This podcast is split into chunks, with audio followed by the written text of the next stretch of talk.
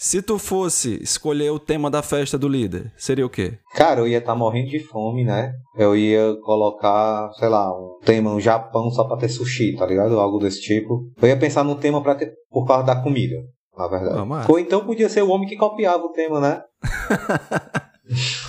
tema do cara. Tema Jorge Furtado. O tema da festa de Jean seria Jorge Furtado. Cara, já pensou colocar o homem que copiava como tema de uma festa do BBB só assim todo mundo vai ouvir esse filme, tá ligado? Cinema do líder é o homem que copiava. e tu, Ravel, tu faria festa de quê? Macho, se eu fosse líder, se eu tivesse lá, ia fazer tipo uma festa, sei lá, anos 90. Eu acho que isso é irado pra galera. Botava umas referências ali de cultura pop, alguma coisa assim e tal. Pode crer.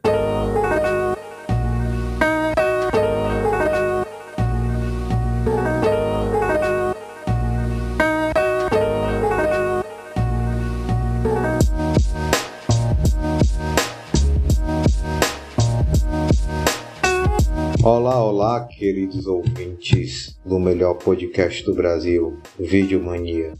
Tudo certinho com vocês? Bom, pessoal, esse episódio aqui, ele tá ao ar quando todas as atenções estão voltadas para o maior reality show do Brasil, quiçá do mundo, o BBB. Oh. Então a gente Essa pessoa aí que tá feliz, falando nem é fã, né? Nem um pouco. E aí a gente fica muito feliz que vocês não estão lá no ao vivo e estão aqui ouvindo a gente, tá? E aí, para linkar uma coisa com a outra, tá todo mundo assinando o Globoplay. Todo mundo aqui tá assinando. Então a gente veio indicar bons filmes que tem no catálogo do, do Globoplay para vocês. E aí eu não estou sozinho nesta missão e trouxe aqui os dois dos melhores participantes desse podcast, que aí eu vou deixar eles se apresentarem agora. Chupa Vieira. E aí? E aí galera, tudo bem? João Marcelo falando aqui. Como o Jean falou, essa é aquela época do ano que o brasileiro mais espera, tirando Copa do Mundo, eu acho, mas é a época do BBB. então, como a gente gosta de discutir só um pouquinho e acompanhar a vida desse pessoal lá que deveria estar tá fazendo treta, né? É, a gente resolveu aproveitar para conversar sobre como vocês viram no título do episódio, mais sobre esse streaming do Globoplay. Desligue o livro e vá ler a TV, né? Porque aí estamos lembrando desse, daquele slogan antigaço da, da MTV, né? E hoje tem Cinema do Líder, né? Mentira, tá? Só porque a galera aqui que tá acompanhando o BBB também, né? Mas hoje teremos aí algumas indicações nesse episódio que pretende ser um episódio básico, um episódio Videomania raiz aí de indicações, então vamos aproveitar. Nossa, essa vinheta da MTV que essa vinheta da MTV que tu falou bateu fundo, viu? Aqui na nostalgia. Porra. Aqui é o Ravel, galera. Bom, e eu sou o Jean, o melhor participante desse podcast, aqui para vocês. Vamos lá?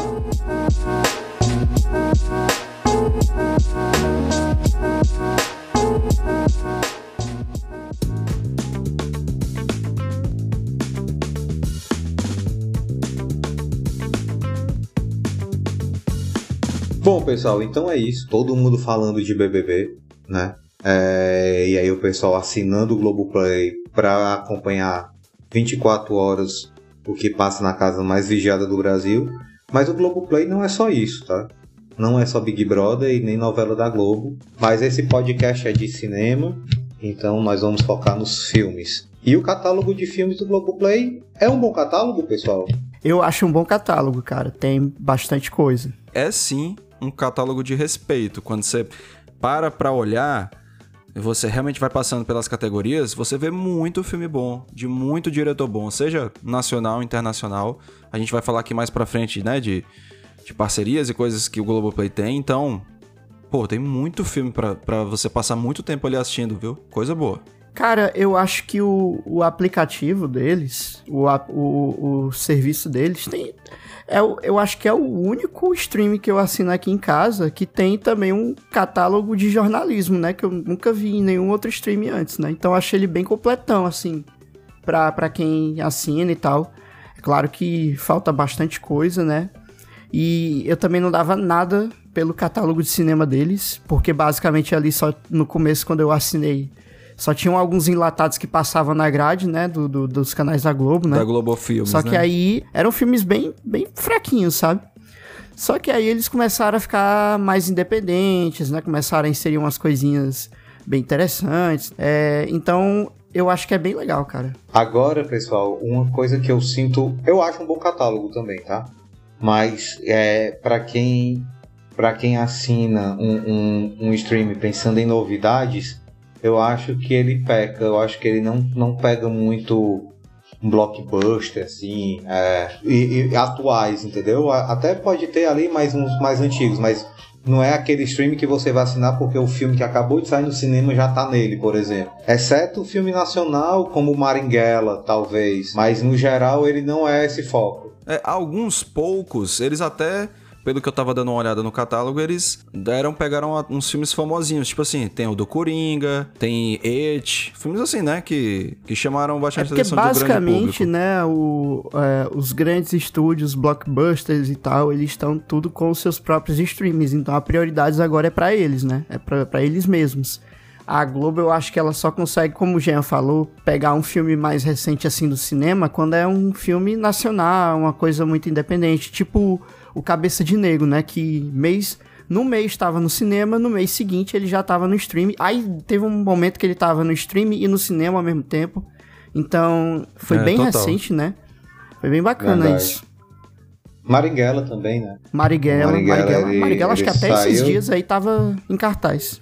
No cinema ainda, é verdade. Foi, foi. Faz menos, menos de dois meses. E já que a gente tá falando de filme nacional, é, o catálogo uhum. deles de filme nacional, aí eu ouso dizer que é o melhor uh, dos streams que a gente tem, o ou melhor. pelo menos esses streams mais conhecidos, né? O melhor catálogo de cinema nacional, mas eu ainda acho que falta muita coisa lá. Mas já tem bastante coisa, cara. É muito bom. É, pra, pra dar uma reforçada nisso, acho que basta dizer que várias obras, por exemplo, do Eduardo Coutinho, que é um dos maiores documentaristas do Brasil e do mundo, reconhecido realmente internacionalmente, estão lá. Então, por exemplo, coisas que a gente é. já indicou aqui em episódios anteriores, tipo Cabra Marcado para Morrer, o jogo de cena que o Vieira comentou no último episódio, é difícil Master e tudo. Porra, estão tudo lá pra vocês assistirem. E também, pessoal, Jorge Furtado, que é o melhor diretor do mundo, atestado já por todos os críticos mas sério, falando sério, é, a grande, quase, quase todos os filmes do Jorge Furtado estão lá, se não todos, né? Então, Porque a gente tem sim. desde Ouvir Uma Vez Dois Verões até Rasga o Coração tá lá. Passando aí por O Homem que Copiava. Rasga o Coração é bom. Cara, é era excelente. o catálogo nacional no começo deles era só Globo Filmes, né? Aí é aquele negócio, Marcelo, que tu falou. Eles realmente só tinham, no nacional só tinha os filmes deles mesmos, né? E eu acho que a tendência para os filmes da Globo Filmes é chegar lá direto, né? Porque é deles. Mas aí quando começou a chegar uns filmes do, do Glauber Rocha, do, do Eduardo Coutinho, alguns filmes que antes a gente só via uma versão muito cagada de qualidade no YouTube, que agora estavam disponíveis no catálogo numa versão mais. com a qualidade melhor, bem remasterizada e tal. Então, assim, eu me animei porque, querendo ou não, o serviço deles é bem popular, né? Porque assim, eu até dei uma pesquisada sobre isso. Se a gente desconsiderar o YouTube, ele é um dos streams mais usados, né? O Globoplay, acho que é o dos pagos, ele é o segundo mais usado no Brasil. Então, ele tem uma base de assinantes muito forte, principalmente sim, agora sim. com o BBB, né, chegando que bastante gente nova vai entrar no serviço, então vai aproveitar bastante as dicas que a gente vai dar hoje. E assim, só para lembrar, a gente aqui não tem patrocínio de nada, tá? A gente tá, faz, faz todo essa discussão é, em cima, a gente, não, a gente é só besta mesmo, tá ganhando nada. É só realmente pra, pra discutir Agora, sobre os filmes da é plataforma. É reconhecimento. Mas, mas Aproveitando estamos sempre abertos gancho, a negociações. Viu, Globoplay? A gente fala de filme nacional, olha aí. Vão lá no Instagram da Globoplay, subam a hashtag Videomania no Globoplay, pessoal. Subam a hashtag lá, eu sempre quis falar é. isso, falei hoje. é só uma brincadeira, pessoal. Solta os robôs, não, Ravel. E... Ravel, solta os robôs. Deem de, de, de, de, algum jeito lá do Globoplay notar a gente, gente. Pelo amor de Deus. E voltando aqui para os filmes, é... e também muito clássico do nosso cinema estão lá, né? Como o Ravel falou, em boa qualidade, remasterizado. É, a gente cara. tem um Central do Brasil. A gente tem boa parte dos filmes do Babenco também lá, que a gente já teve um especial só do Babenco. E que vale a pena vocês que ainda não conferiram dar essa olhada. Que eles não usam Black Tie, que também já foi falado, tá lá. Tem muito filme bom. Tem filmes do, do Kleber Mendonça Filho. Tem o próprio Canal Brasil ao vivo, para quem tiver aí aquela assinatura lá dos canais ao vivo, dá para assistir. E lá no próprio catálogo do Canal Brasil também tem alguns filmes à parte, mas aí é para quem realmente consegue ter aquele plano do canais ao vivo.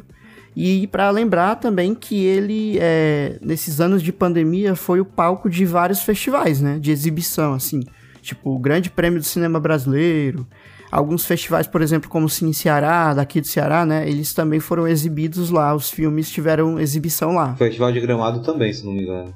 Que é, é o Festival Brasil. de Gramado também, sim, sim. Exatamente. Todos esses festivais que passam no Canal Brasil estão lá no aplicativo, né? Passam por lá também, por algum tempo. E outra coisa que eu acho bem interessante da plataforma é, é esse o não foco em filmes comerciais, assim, né? Porque, e aí, e não é só o, o, o não ter o foco, porque acredito que Netflix, o, o Prime também, ele tem muito filme, é, entre aspas, cult, né, a gente pode falar, mas o Globoplay, ele, ele vende isso também, com uma parceria que eles têm com a Imovision, então é muito filme daqueles filmes que só passa no Cinema do Dragão aqui em Fortaleza, a gente consegue assistir Total. lá no Globoplay também, e que isso é bem é bastante interessante, que foge desse conceito só de blockbuster e enfim, é, os filmes da Imovision são sensacionais. A, a Imovision, ela tem um catálogo bastante bastante recheado, né, lá no serviço, né? Mas eu acredito que daqui a um tempo, eu não sei como é que vai ser porque eles agora estão com o próprio streaming, né, que é o Reserva Imovision, né?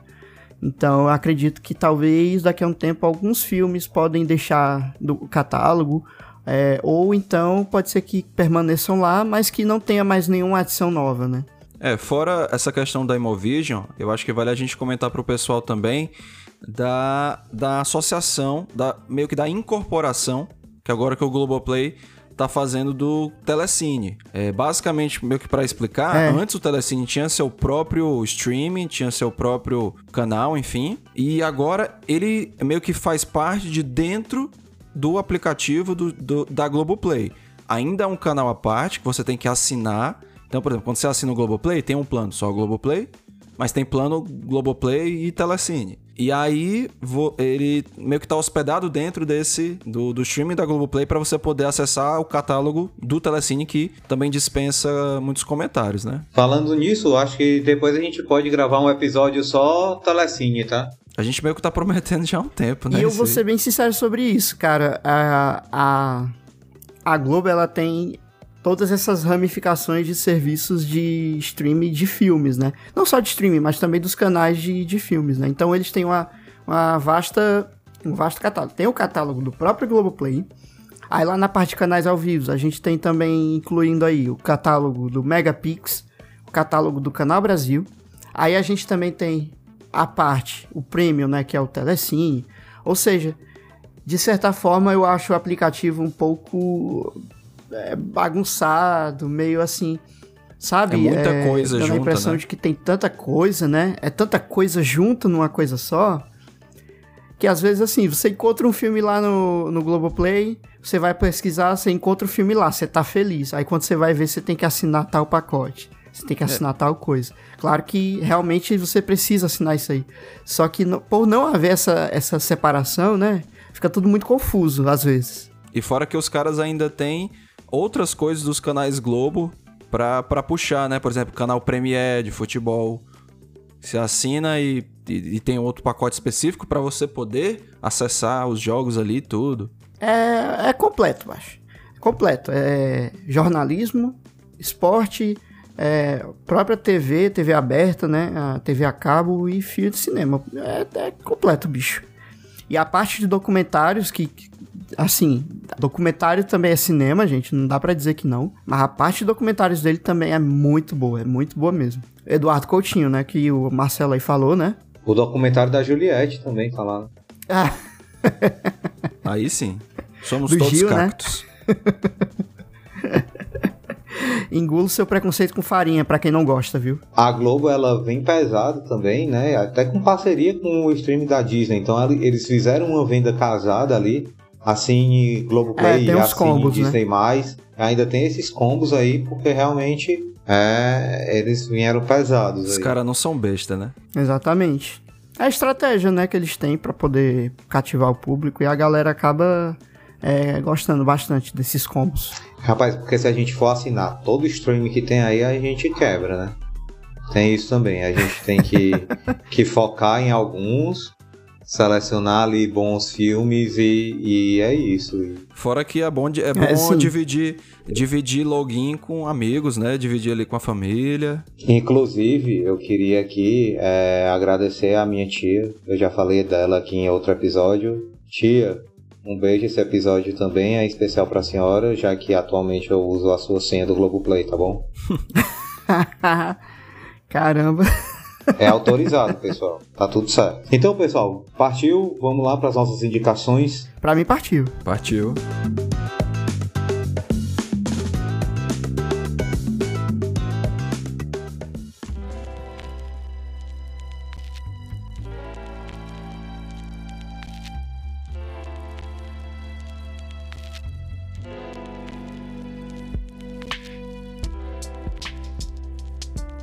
E aí, Ravel, qual foi o filme que você trouxe aí pra galera? Galera, eu vou indicar aqui um filme que tá no catálogo nacional do Globoplay, né? Que inclusive tem um dos melhores catálogos nacionais, como a gente já disse. Então, o filme que eu vou indicar aqui pra vocês é O Céu de Sueli, de 2006. Tua vida em São Paulo, como era? Dava pra ficar mais lá, não. Cadê teu macho? Meu marido tá chegando. Saudade. Quando é que tu vem? A senhora sabe dele? Teu filho é um sacana. O Céu Sueli, ele é um filme do Karim Ainus, né, que é um diretor nascido aqui em Fortaleza, né, então a gente tem um, um cearense, né, aí, um cearense bastante importante aí pro cenário do cinema nacional, né, ele começou a carreira dele é, como roteirista, mas se destacou bastante na direção de grandes filmes brasileiros como Madame Satã, Abismo Prateado, Praia do Futuro, mais recentemente com A Vida Invisível, né? E o Certo Sueli foi o filme que ele lançou em 2006, né? E ele é um filme que foi gravado na cidade de Iguatu, né? Aqui no interior do Ceará. E conta a história de uma jovem chamada Sueli, que volta de São Paulo junto com seu filho Mateus, Mateuzinho, para tentar uma vida nova na cidade, né? na cidade natal. E o pai da criança acabou ficando em São Paulo para resolver alguns problemas. Só que enquanto ela aguarda a chegada do marido, né, a Sueli ela tenta se resolver na cidade com o que dá. Então ela acaba procurando algum trabalho, ela acaba é, procurando alguma coisa para ganhar dinheiro para poder ter o que dá de comer pro filho, né. Só que o tempo passa e o marido dela, isso não é um spoiler, tá? É uma parte da sinopse do filme. O marido dela é, simplesmente desaparece. Não chega na cidade, nunca aparece. E aqui a gente começa a ver um pouco do cinema do Karim Ainuz, né? Eu, eu, eu, sempre achei que ele tinha alguma coisa ali em comum com o Pedro Almodóvar, né? Na questão de fazer cinema é, ao mostrar a realidade de muitas mulheres, né? Em alguns dos seus filmes. A gente também vê isso bastante em Madame Satã, em Abismo Prateado, Na Vida Invisível. Então, o Ainus aí tem uma vasta filmografia com abordagens de dramas femininos, né? São mostrados de forma bem profunda. E o Céu de Sueli é um deles. E a história, galera, ela não termina nisso, né? O principal drama de Sueli é saber como que ela vai criar o filho dela, sabendo que o pai dele nunca mais vai aparecer, né? E aí ela acaba no desespero tendo a ideia de fazer uma rifa para poder comprar passagens de ônibus para outro lugar que não fosse Iguatu, né? Ela queria ir para longe de Iguatu. Ou seja, ela iria ficar em Iguatu se o marido tivesse aparecido. Só que como ele não aparece, ela tenta dar um jeito de sair dali, tentar a vida mais uma vez, é, uma vida nova em outro lugar, né? E qual que é o presente que ela estava rifando para poder sair dali? Era o seu próprio corpo. E essa é a abordagem que a gente vê nos filmes do Karim Ainuz, né? Quando ele trabalha o drama feminino é, colocar a mulher protagonista para contar uma história a partir do ponto de vista de uma personagem que, na perspectiva dos outros, pode ser vista como a responsável pelo fracasso na sua vida, por não dar conta de fazer tudo sozinha, né? Por não conseguir aprender a se virar. Só que, olhando pela perspectiva da própria Sueli, a gente percebe que não é bem assim como falam, né? Então, assim, é um filme bastante introspectivo, mas ao mesmo tempo ele é muito singelo. É daqueles filmes que a gente termina o filme torcendo para que tudo dê certo na vida da protagonista, né? E assim, esse foi um dos filmes que, com toda a certeza do mundo, me fez olhar pro cinema brasileiro, né? Pro cinema brasileiro independente com outros olhos. Porque eu não dava nada, cara. Eu, eu, eu era uma pessoa que. Cara, quem é que vai querer ver filme cearense? Eu falava desse jeito. Então eu achava fraco. Só que foi nesse que eu percebi a força das histórias que a gente tem para contar e a força do cinema cearense, né? Então fica aqui a minha recomendação: O Céu de Sueli. Excelente, Ravel.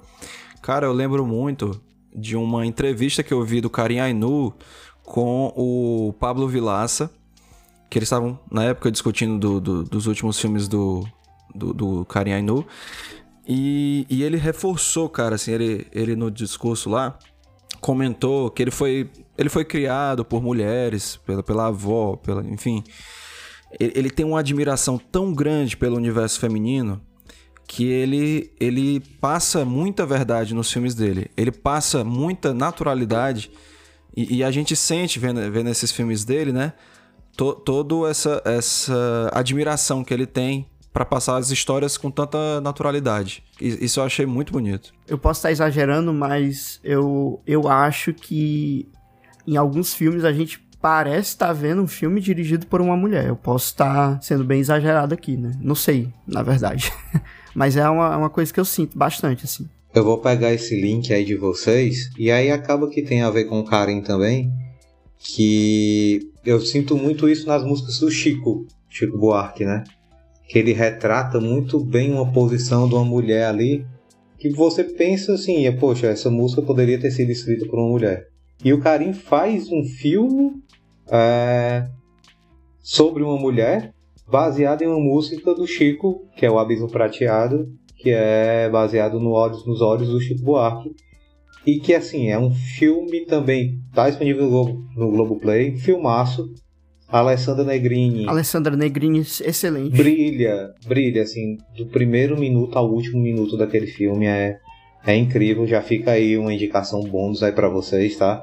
E eu fiquei muito feliz com essa indicação do Ravel, porque eu acredito que o Céu de Sueli ele deve estar ali no meu top 5 de filmes nacionais, tá? Eu amo aquele filme. Eu tava até conversando um tempo atrás com o Vieira. Justamente isso, é um filme cearense que rola. Agora não sei se é com o Vieira ou se foi com o João, porque o João também gosta bastante desse filme é, é, rola uma identificação muito grande de pertencimento, né? Porque assim, poxa, a gente é daqui, a gente total, conhece aquele cara, interior total. ali, entendeu? Então é muito mais fácil a gente se afeiçoar a um filme partindo desta, desta, desta premissa de, de identificação mesmo. É incrível, só de é incrível. É, e aí vale lembrar que a gente falou agora do Karim Ainu, ele é o diretor de vários outros grandes filmes, né? De cinema, por exemplo, A Vida Invisível, que foi o representante do Brasil no Oscar recente. Madame Satã, Praia do Futuro. É. é o de Sueli, Viagem Porque Preciso, Volto Porque Te Amo. Então, assim, o cara é bom. Muito bom. O Viagem Porque Preciso tem na Netflix. Então, gente, qualquer filme do Karim, dá uma chance que o cara é bom. Acredito que o Vieira já indicou o Viagem Porque Preciso, Volto Porque Te Amo aqui, não foi? Não. Eu acho não? que comentou, cara, em alguma. Ah. Acho que comentou, mas indicar, uh, indicar, indicar mesmo, acho que não. João, e você? Traz qual filme aí pro, pro pessoal? Pronto, aí saindo um pouquinho agora do território do cinema nacional, eu vou indicar um, um filme de um dos meus diretores preferidos, confesso, que é O Rei da Comédia. What about the first few one-liners? Were they strong enough? I was a little... Strong enough? No. If they were any stronger, you'd hurt yourself. They're marvelous, you daffy bastard. Leave them alone. They're beautiful. I no, remember that's... a man, a man said, listen to me, listen to me. A man said something very profound some years ago, which I later originated. If it ain't broke, don't fix it. Bom, O Rei da Comédia é um filme de 1982 do Martin Scorsese. Então, assim, Martin Scorsese é sinônimo de cinema, né? O cara é um, um dos maiores nomes do cinema mundial, um dos maiores fãs e defensores do universo cinematográfico da Marvel, só que não. É... e bom, esse filme da década de 80 é mais um da dobradinha de sucesso Martin Scorsese e o Robert De Niro, que fizeram vários filmes, né? Ficaram conhecidos por fazer vários filmes, e essa é mais uma das grandes atuações dele.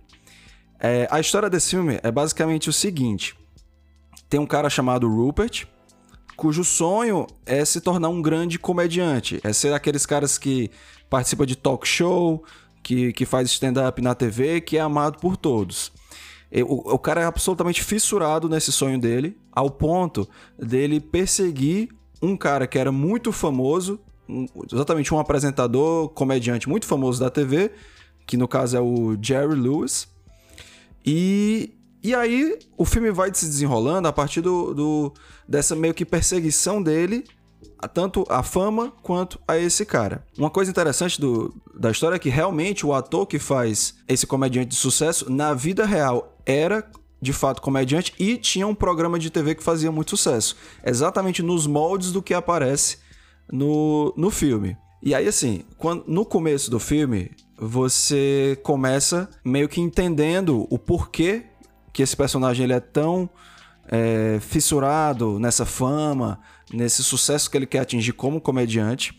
E você até torce por ele, mas aos poucos, à medida em que o filme vai se desenrolando, você vai descobrindo várias nuances da, da psicologia desse personagem, vários traumas e vários distúrbios psiquiátricos, realmente de fato, que ele possui, que na verdade trazem outra camada para o filme. O filme vai ganhando camadas a partir do momento que você vai ver que o personagem ele tem delírios, ele tem delírios de grandeza, ele tem delírios de, de situações que acontecem e, e ele vai cada vez mais entrando dentro desses delírios dele e você vai acompanhando essa, essa trajetória dele. E aí um paralelo que dá para traçar muito forte desse filme é com o Coringa de 2019 do Todd Phillips, aquele do, do Joaquin Phoenix. Um dos, um, se você pegar o Coringa, né, talvez dois filmes que tenham influenciado muito na, na, construção do roteiro dele, nesse estudo de personagem de uma pessoa doentia que, que sofre muito na sociedade, mas quer tentar ser reconhecido, é, sejam o Taxi Driver, também do Martin Scorsese, e o próprio Rei da Comédia. Então, quem já assistiu o Coringa de 2019 e gostou, eu recomendo muito assistir esse filme, O Rei da Comédia, e fazer as suas, as suas comparações, fazer a sua análise. Realmente é um filme que eu gostei bastante da forma como ele se desenvolve e como ele, no final das contas, faz algumas críticas. Tanto à, à sociedade do entretenimento, à elite que controla algumas, algumas coisas que fazem com que as pessoas tenham uma certa visão dessa fama deturpada, né? Que, que não deveria ser. E, parando para pensar agora, dá para traçar um paralelo com o próprio Big Brother que estamos assistindo, né? Dá pra tem um Cara, é porque né? tu, tava, tu tava falando tão sério, João Marcelo, que eu não quis interromper, porque eu ia falar isso. Inclusive, linkando com o Big Brother, a gente tem essa busca pela fama do Luciano, né? Esse sujeito aí, que foi o primeiro eliminado, enfim. Era mais ou menos Exato. isso. Então, também. assim, é... recomendo esse filme. Tá disponível lá no, no Globoplay. E assistam. E é isso aí. Não, cara, O Rei da Comédia é um filme que faz tempo que tá na minha lista, cara. Desde a época que ele entrou um, um tempo aí no MUBI, né? Que eu já vi que era com o De Niro, que tinha o Scorsese na direção, eu já tava colocando ele na lista, né? Tem outro filme do Scorsese lá, que é aquele lá no Globoplay, né? Que é o Alice Não Mora Mais Aqui, né? Que também é outro que nunca que eu encontrei em nenhum streaming e agora tá lá. Cara, Muito o Rei bom. da Comédia, ele vem, ele vem de uma sequência excelente, assim. Ele teve o Taxi Driver, teve Touro Indomável, ali em 1980, aí veio o Rei da Comédia. Então, assim, a qualidade é, é boa. Eu gosto da forma como a narrativa vai se desenvolvendo nesse filme. Eu, eu, eu até, antes de chegar ali no terceiro ato, eu fiquei fazendo suposições do que aconteceria, tudo. Acabou que não foi do jeito que eu tava imaginando que aconteceria, mas ainda gostei do, do desfecho do filme. Valeu a indicação aí, eu não vi, é, mas vou tentar ver. É porque na verdade eu vou ser cancelado agora, porque eu acho o Scorsese superestimado, tá ligado? Apesar de Você concordar dele, concordar muito com ele sobre o universo aí do MCU, que eu não vou traduzir. Você não vai dar palco. Não vou dar palco. Bom, pessoal, então para encerrar aqui as indicações, eu vou trazer para vocês o Alabama Monroe. Will the circle be unbroken by and by, Lord, by and by? Waar ik al heel mijn leven van bezeten ben, dat is van Amerika. Van waar dat ook zijt, je komt daartoe, je kunt gewoon opnieuw beginnen. dat is een land van dromers.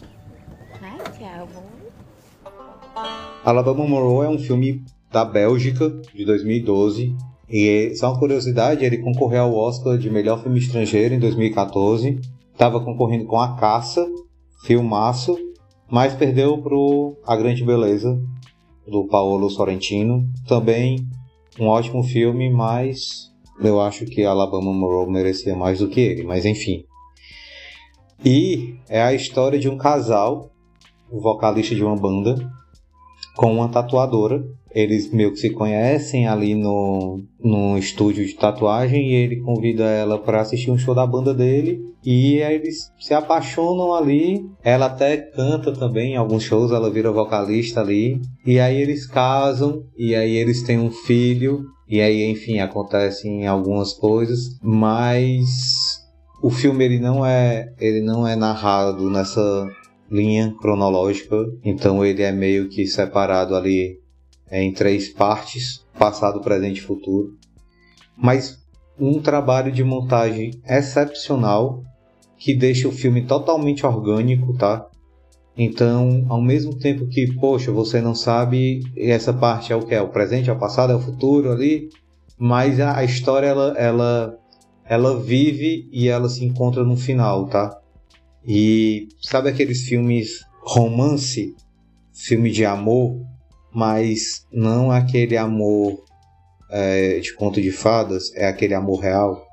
E esse assim é um dos melhores exemplos desse tipo de filme, tá? Porque é de uma verdade, é de uma veracidade, é de uma é de uma um peso gigantesco e, e, e um drama muito grande que aquele casal enfrenta e como ele se reconstrói também, que você fica assim fascinado pelo trabalho de direção do filme, a atuação também que é primorosa, a montagem como eu falei e aí também muito de fotografia. E pessoal, eu sou um dos caras aqui que eu sempre bato na tecla de que eu não gosto de de falar tanto de técnica de filme, tá? Porque assim, é, não é algo que me chama a atenção em um primeiro momento.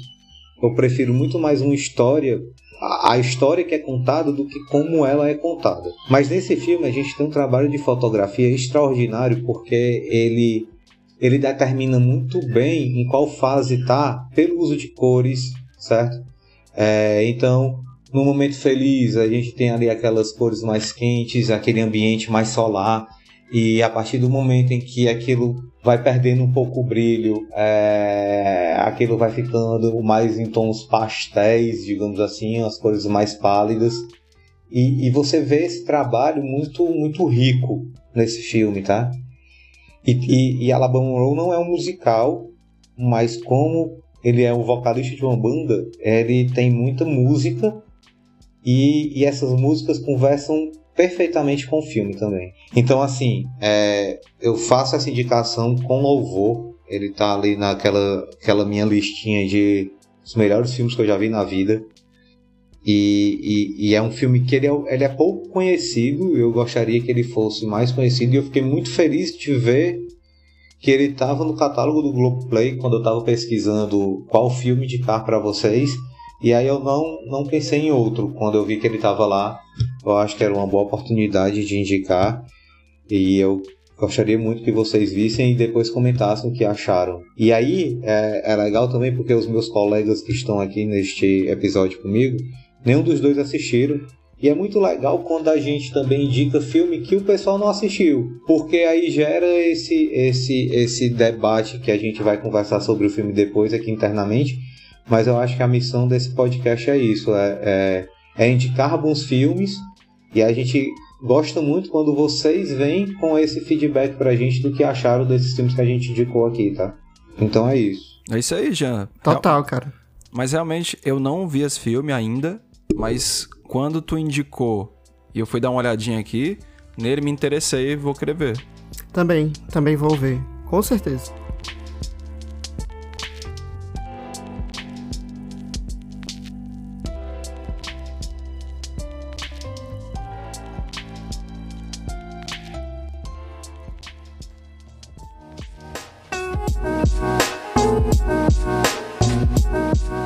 Bom, pessoal, é, eu acho que a gente conseguiu fazer um podcast mais curto dessa, dessa vez em relação aos que a gente vinha fazendo ultimamente.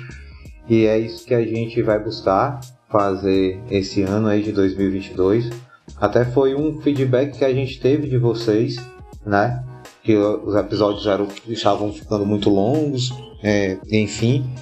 E a gente tentar centrar na periodicidade mesmo, voltar a 6, 15, 15 dias. E uma das estratégias é fazer episódios mais curtos. Então, assim, a gente sempre está muito aberto para ouvir o que vocês têm a nos dizer. Então, entra lá nas nossas redes sociais, no Instagram, e comenta e dê um feedback, que assim a gente vai construindo o melhor uh, para vocês. É nós. É nós. Então é isso, pessoal. Agradecer a você que ficou até aqui. Sigam a gente nas redes sociais, no Instagram, arroba E é isso. Um abraço e até o próximo. Valeu, galera. Valeu, pessoal.